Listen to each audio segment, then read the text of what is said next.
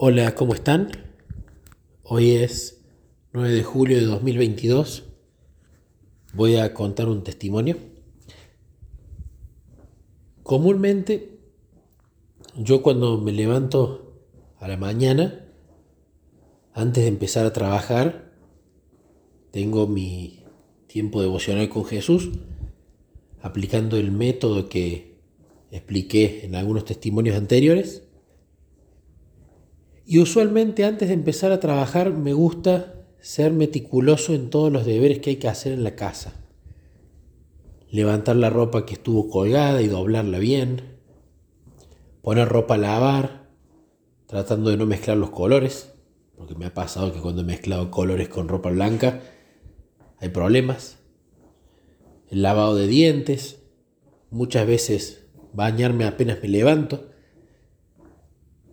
también secar los platos que quedaron secándose de la noche anterior. Muchas veces hacer la cama, dependiendo si la hace mi esposo o no, si se levanta luego que yo. Entonces, todas esas pequeñas tareas, darle comer a la perra, sacarla para que haga sus necesidades, el orden, etc., me gusta ejecutarlo antes de empezar a trabajar, para que esté todo ordenado. Orden espiritual primero, orden de la casa segundo, y luego empieza el trabajo. Y el otro día casualmente me levantaba, y yo me suelo levantar ansioso por hacer. Me suelo levantar eh, en modo Marta, pero utilizo mi fuerza de voluntad para ponerme en modo María. Primero, el tiempo con Jesús a los pies de Él. Después nos ponemos en modo Marta y nos ponemos a, ordenar todo. El problema es cuando lo hacemos al revés, cuando nos levantamos en modo Marta y el modo María lo dejamos o para ningún momento del día o para demasiado tarde. Y esa mañana me levanté entendiendo que tenía que pasar un tiempo con Jesús, entendiendo que tenía que hacer las cosas en la casa y luego empezar a trabajar. Pero yo tenía el deseo de empezar a trabajar rápido. Entonces, mientras me estaba cambiando, hablaba con Jesús. Usualmente cuando abro los ojos lo primero que hago es decirle buen día a Él y empiezo a interceder por en mi círculo de influencia más cercano, mi familia más cercana, mis familiares, a veces algunos amigos, depende quién trae a la mente Jesús. Y vienen las charlas durante em, el aseo personal y durante el cambio de ropa. Y le comentaba a Jesús, Jesús, ¿tiene sentido que me ponga a hacer cada cosa de la casa antes de empezar a trabajar? O en lugar de hacerlo meticulosamente, ¿no tenía que hacerlo rápido, lo más rápido posible y ahorrar tiempo en eso? Porque a veces quiero empezar a trabajar temprano, pero tengo el culto primero, luego todos estos detalles de la casa que mencioné y, y varios más, y luego empezar a trabajar. Entonces, hablé con Jesús y aquí es donde viene el uso correcto de la fuerza de voluntad. Usualmente cuando todo está mal es fácil buscarlo a Jesús, es natural. No funciona nada, no funciona lo que nosotros queremos hacer, no encontramos ayuda, lo buscamos naturalmente. Entonces tener comunión con Él en la tristeza es fácil. No hay casi que hacer esfuerzo. Pero tener comunión con Él cuando todo está bien, allí está la verdadera batalla de la fe. Que sin importar cómo me sienta, sin importar lo apurado que esté, sin importar si mis necesidades primarias y básicas están cubiertas, yo igual entiendo, racionalmente, no emocionalmente, que lo primero que tengo que hacer en el día es pasar ese tiempo con Él. Por eso el patrón que se ha dado a lo largo de la historia desde el Edén es que cuando la gente está afligida y oprimida porque tomó la decisión de alejarse de Dios y de su protección, ahí viene el clamor y las lágrimas. Pero cuando está en la prosperidad, en que nada le falta, ahí es cuando dejan de buscarlo. Y al fin y al cabo, eso termina demostrando que se lo buscaba a Dios por las razones incorrectas, no para conocerlo o por quien Él es, sino por los dones dados, por los regalos dados, inmerecidos. Entonces allí radica la verdadera batalla de la fe. Entonces esta mañana que estaba apurado, siempre recuerdo lo que dice la parábola de la vida,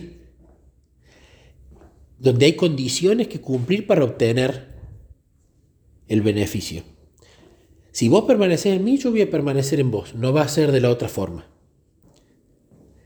Si mis palabras permanecen en vos, yo ahí te voy a limpiar y podar. No, no, te voy a limpiar y podar primero.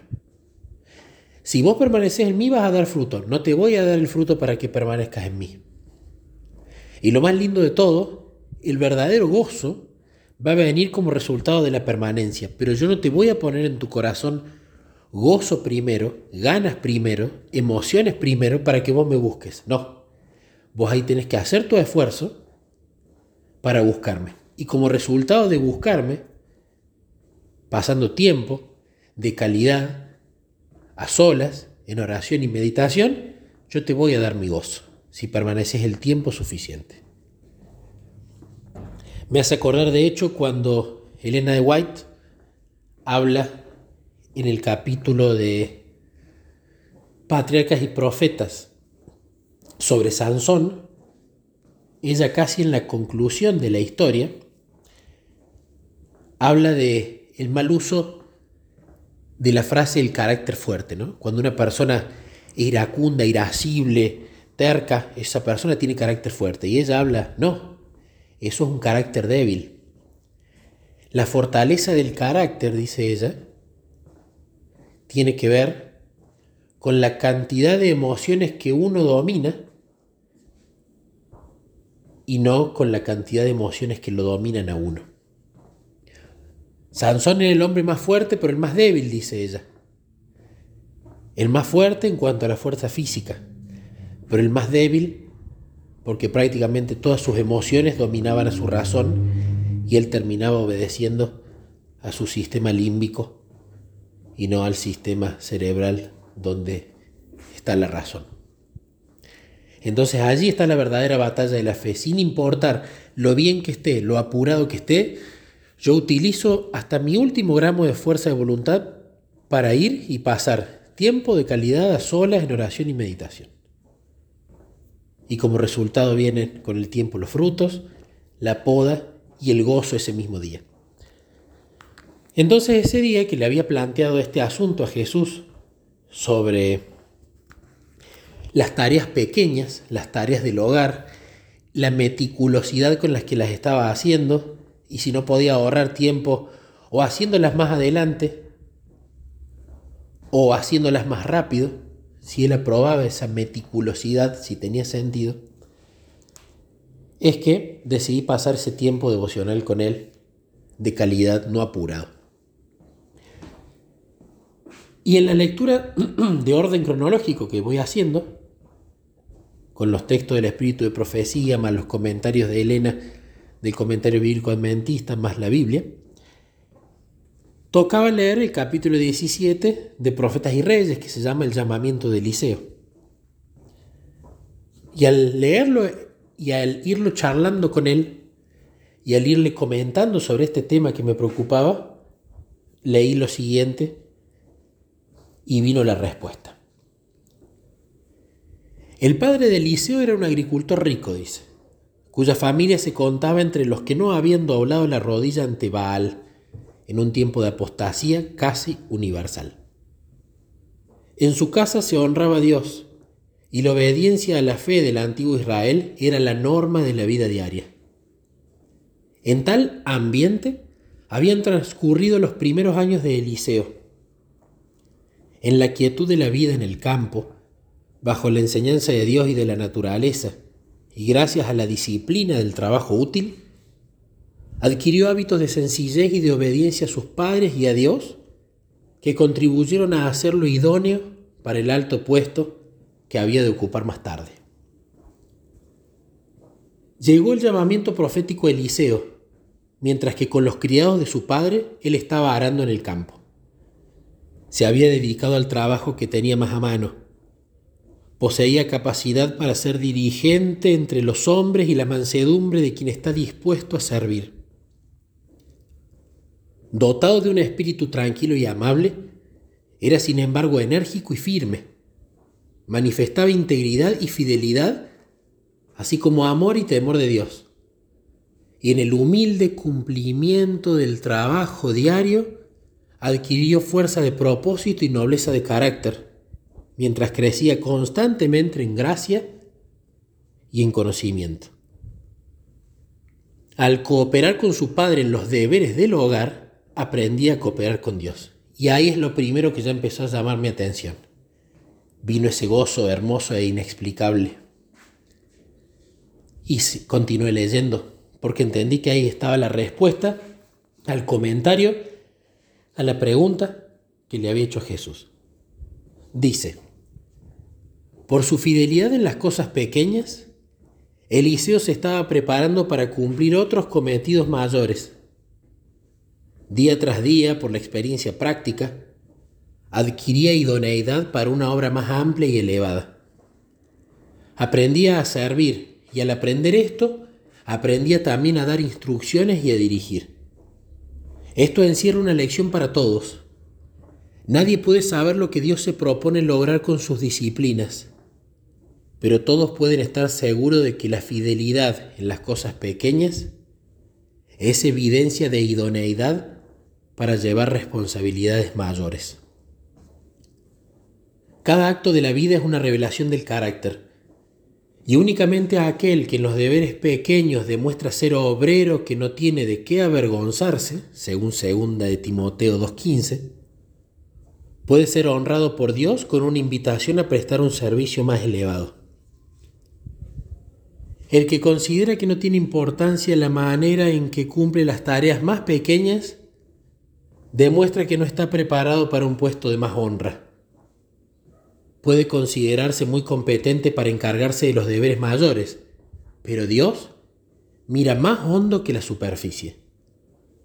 Después de la prueba, queda escrita esta sentencia contra él. Pesado has sido en balanza y fuiste hallado falto. Su infidelidad reacciona sobre él mismo. No obtiene la gracia, el poder, la fuerza de carácter que se reciben por una entrega sin reservas por no estar relacionados con alguna obra directamente religiosa, muchos consideran que su vida es inútil, que nada hacen para hacer progresar el reino de Dios. Si tan solo pudiesen hacer algo grande, con cuánto gusto lo emprenderían. Pero porque solo pueden servir en cosas pequeñas, se consideran justificados por no hacer nada. En esto yerran. Un hombre puede estar sirviendo activamente a Dios mientras se dedica a los deberes comunes de cada día, mientras derriba árboles, prepara la tierra o sigue el arado. La madre que educa a sus hijos para Cristo está tan ciertamente trabajando para Dios como el ministro en el púlpito. Muchos sienten el anhelo de poseer algún talento especial con que hacer una obra maravillosa, mientras pierden de vista los deberes que tienen a mano cuyo cumplimiento llenaría la vida de fragancia. Ejecuten los padres los deberes que se encuentran directamente en su camino. El éxito no depende tanto del talento como de la energía y de la buena voluntad. No es la posesión de talentos magníficos lo que nos habilita para prestar un servicio aceptable, sino el cumplimiento concienzudo de los deberes diarios, el espíritu contento, el interés sincero y sin afectación por el bienestar de los demás. En la suerte más humilde puede hallarse verdadera excelencia.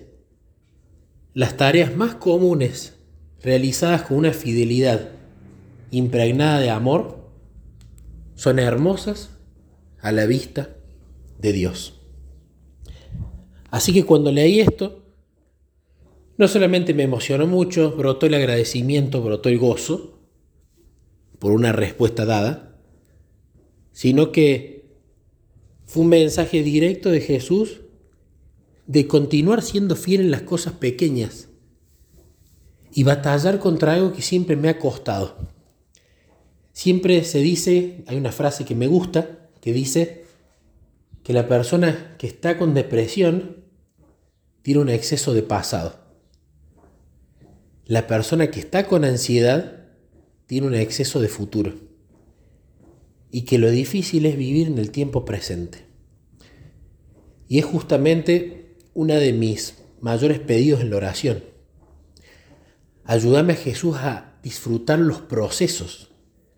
Cuando no era cristiano, y me sigue pasando muchas veces ahora, anhelo y disfruto cuando llego a las metas. Pero eso es un grave error. Porque el llegar a la meta lleva un proceso que incurre tiempo y el disfrute de la meta es algo efímero, se pasa rápido. Porque cuando uno llega a una meta, no se tiene que quedar estancado ahí tiene que pensar en la siguiente. Entonces, si los procesos los padecemos y solamente las metas las disfrutamos, la mayoría del tiempo vamos a estar, en el caso del ansioso, con el exceso de futuro, cuando llegue a la meta, cuando la logre. Y los procesos van a ser molestos. Entonces veo en todos estos textos donde Jesús dice, fidelidad en lo pequeño, minuciosidad en lo pequeño, lo pequeño conmigo. Lo veo con igual amor e interés el que vos te ocupes de las tareas del hogar que si estuvieras predicando como un misionero en África. Porque lo importante no es la tarea, es con quién la estás haciendo. Si bien a mí me gusta trabajar en la iglesia, me gusta mi trabajo secular, me gusta, por sobre todas las cosas, el tiempo devocional con Jesús, me gusta el tiempo devocional de matrimonio y con los chicos. Creo que el secreto es aprender a disfrutar cada cosa que hagamos. Todo. Y a hacerla como si la estuviésemos haciendo para Jesús. Pero quizás el grave error que he cometido es categorizar las actividades. Esto sí es más importante que esto, esto no. No, no, no, no. Todo es importante, pero tenés que hacerlo con él. Desde cómo doblar la ropa, hasta cómo la tendes, hasta cómo cocinas, desde cómo preparar la predicación, desde cómo preparar la escuela sabática, desde cómo te preparas para un momento de solas con Cristo, pasando por cómo haces las cosas en tu trabajo, cómo te relacionas con la gente que te relacionas, etc.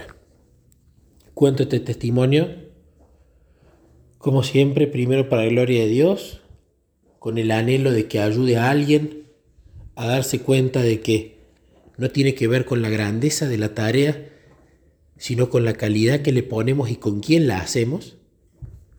Y ojalá sirva para que más personas se den cuenta de este asunto.